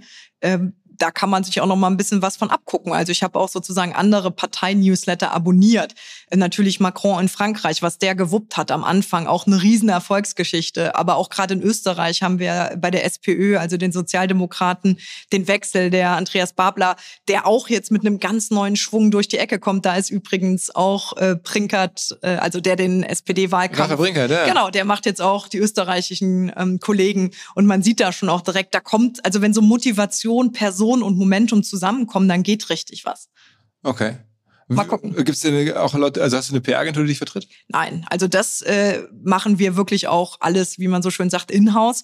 Und äh, mein Büroleiter Stefan, ähm, der ist sozusagen auch qua beruflichem Profil, der war davor bei der Finanzwende, also da auch in so einem Zwischending zwischen Politik und äh, auch Campaigning. Und wir denken uns das hier tatsächlich auch miteinander aus. Aber, und das ist auch cool, ich habe so einen Kreis an Freundinnen und Freunden um mich rum, die alle in irgendeiner Weise professionell was mit Politik oder Kommunikation zu tun haben. Und wir haben dann auch ab und zu mal so eine Weinrunde, wo wir uns dann hier zusammensetzen. Und also gerade auch dieser Blick von außen, weil das kennt man ja auch, wenn man die ganze Zeit rödelt, muss man sich ja auch mal von außen wiederum eine Perspektive holen und das hilft auch sehr. Dein aktueller Freundeskreis ist dann jetzt hälftig Politik, hälftig äh, Startup oder, oder hälftig alte Freunde? Ja, also äh, in der Politik, und das ist leider auch ein bisschen schade, ähm, muss man, also ich bin eigentlich ein Mensch, der Vertrauen entgegenbringt. Ich bin offen. Ich glaube eigentlich immer an das Gute. Aber hier in, in Berlin ist es schon so, dass SMS werden gescreenshottet und weitergeleitet. Also du musst schon hier sehr genau gucken, wo öffnet man die Tür jetzt auch noch mal einen Spalt weiter und wem kann man jetzt auch wirklich vertrauen. Und das sind äh, es gibt's definitiv, also es sind nicht alle, es ist nicht alles ein Haifischbecken, aber das auch mit mehr Vorsicht zu genießen ist definitiv so. Deswegen bin ich auch sehr dankbar, dass ich in Berlin einen Freundeskreis habe, der sich auch außerhalb dieser Wände hier befindet, weil es auch sehr viele gibt, die hier sehr schnell sehr drin aufgehen und nur noch sozusagen parlamentarischer Abend oder hier und da und äh, so. Deswegen ist mein Freundeskreis in der Tat noch äh, Startup-mäßig, aber auch schon so ein bisschen politischer Kosmos äh, aus der SPD-Zeit und dann natürlich in Trier noch Schulfreundinnen, Studien Freunde, bist Familie. Du, bist du bei WhatsApp? Ja, klar. Also das heißt auch ich äh, habe auch euren äh, OMR-Newsletter. Jeden Freitag kriege ich deine ja, Post. Meinen, ja, ja, klicke ich immer drauf. Ah, ja, geil. Ja. Gut, ich bemühe mich da sehr im Artikel. Der ist gut, ja. Ähm, sag mal, ja, ähm, WhatsApp bin ich. Ich habe noch meine Nummer, seit ich 13 bin. Irgendwann muss ich mal ändern, glaube ich. Ähm, wenn du jetzt äh, dann vielleicht wieder erwarten, doch nicht weitermachen darfst, ja. ähm, was würdest du dann machen? Kein Plan B. Dann würde ich, glaube ich, erstmal, ich wollte eigentlich damals nach Kitchen Stories mal so zwei, drei Monate reisen, habe ich nicht gemacht. Das würde ich dann machen. Dann würde ich mir mal Gedanken machen, dann würde ich mal überlegen. Mal gucken. Aber die Leute ansprechen oder so, dass Bitte? Dass sich Leute ansprechen schon mal nee, so. Es weiß ja jetzt jeder, dass ich hier äh, gerade ganz gut äh, im Sattel sitze und hier Spaß habe und das auch gerne noch weitermachen würde. Also, also es gibt keine so, so richtige Headhunter in der, also hierzu ist es bei mir jetzt nicht, nein. Aber eine Fantasie auch so konkreter, abseits vom Reisen, dass du das Mensch dann doch vielleicht in die VC-Szene oder in die PE-Szene oder ähm, in die, weiß ich nicht, wieder was Neues gründen oder. Nee. Also ich glaube, gründen könnte ich mir gerade irgendwie nicht vorstellen, weil ich kann mir schwer vorstellen, nochmal so viel Energie über so einen langen Zeitraum in ein Thema zu stecken. Also ich merke schon, was mir hier auch sehr viel Freude bereitet, ist die Themenvielfalt.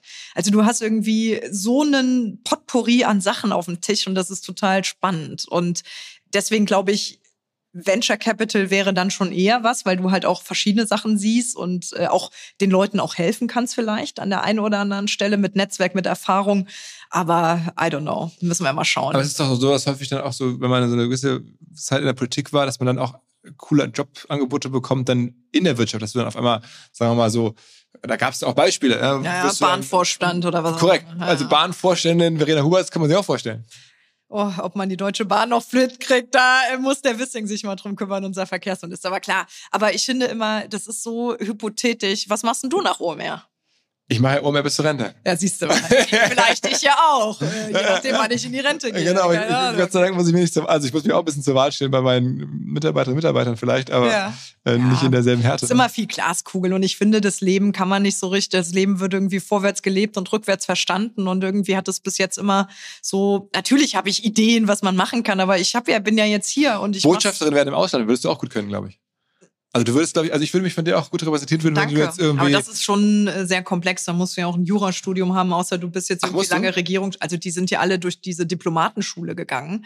Und äh, wobei, ähm, hier Graf Lambsdorff ist ja jetzt nach Russland, aber der war ja, glaube ich, auch vorher im ist nicht der ehemalige. Sprecher von Frau Merkel, der Ja, ins Israel aber weil ist? der sich so diplomatisch über so viele Jahre bewiesen hat, hat man dem quasi so ein. Ja, aber das ist doch jetzt bei dir auch, wenn du diesen Job jetzt hier machst, irgendwie. klären wir dann. Können wir da nochmal überlegen. Gut, alles Ja. klar. Ähm, äh, ja, wir haben jetzt irgendwie, ich, ich hoffe, wir haben jetzt irgendwie keine, keine zu starke SPD-Färbung drin, aber ähm, äh, wir haben ja auch schon Podcasts gemacht mit anderen Parteien, insofern müsste es alles passen. Aber es gibt ja, in der Startup-Szene sind auch gar nicht so viele ähm, SPD. Wenn man so, es gibt ja so ein Startup-Barometer, Ja. da sind die meisten Grün. Die, Grün oder FDP, ne? Ja. Ja, schade. Ich werbe noch für mehr Unternehmertum in der SPD, weil ich finde gerade auch so dieses äh, Narrativ Aufstieg durch Gründung passt eigentlich total gut zur SPD, weil es zählt nicht das Elternhaus, es zählt nicht der Schulabschluss, es zählt irgendwie die eigene Idee, Leidenschaft und Vision. Und das ist eigentlich, äh, also viele Leute, die Warum sind, denn alle, warum sind denn alle der Grüne? Also, ja, das frage ich mich auch. Die können ja auch die SPD grüner machen. Also, wir suchen gute Leute äh, in jeglicher Funktion und deswegen mal mitmachen und äh, unterstützen, das wäre schon mal was. Also vielen Dank für diesen überparteilichen, hat es früher mal geheißen, bei der Zeit schon immer mal Echt? rüber. Okay. Irgendwie unabhängig, überparteilich, so wollen wir auch gerne sein. Aber trotzdem fand ich es natürlich ähm, sehr interessant, irgendwie auch äh, ja sehr ähm, kompetent, wie du es gemacht hast. Ähm, man man Danke. merkt natürlich auch ein bisschen, du hast, du hast jetzt diese Rolle schon. Ja, da werde ich jetzt mal drüber nachdenken. Ja, aber vielleicht ist ja auch nicht so schlecht, wenn man ein bisschen was davon macht, was von einem erwartet wird. Also, ähm, jedenfalls vielen Dank, dass du die Zeit genommen hast fürs, Ja. fürs Wiedersehen und mal gucken. Äh, wir würden uns gerne begleiten, wo du dann den nächsten, weiß nicht, vier, fünf Jahren, wenn wir uns wieder hören, wo du dann so steckst. Sehr gerne. Schön, dass du gekommen bist. Alles klar. Ciao, ciao.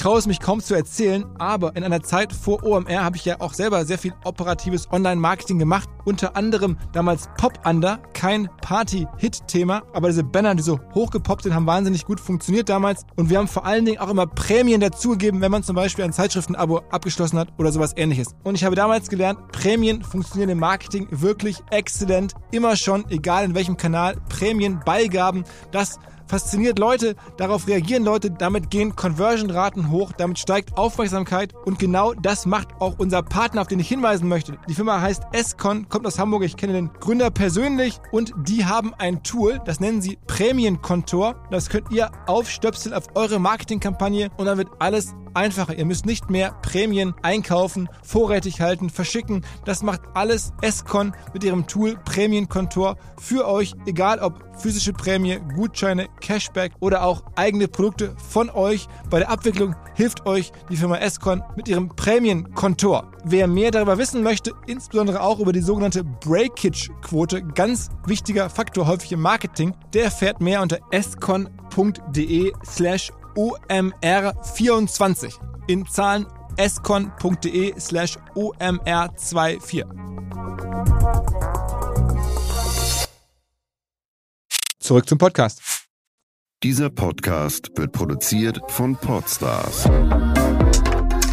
bei OMR.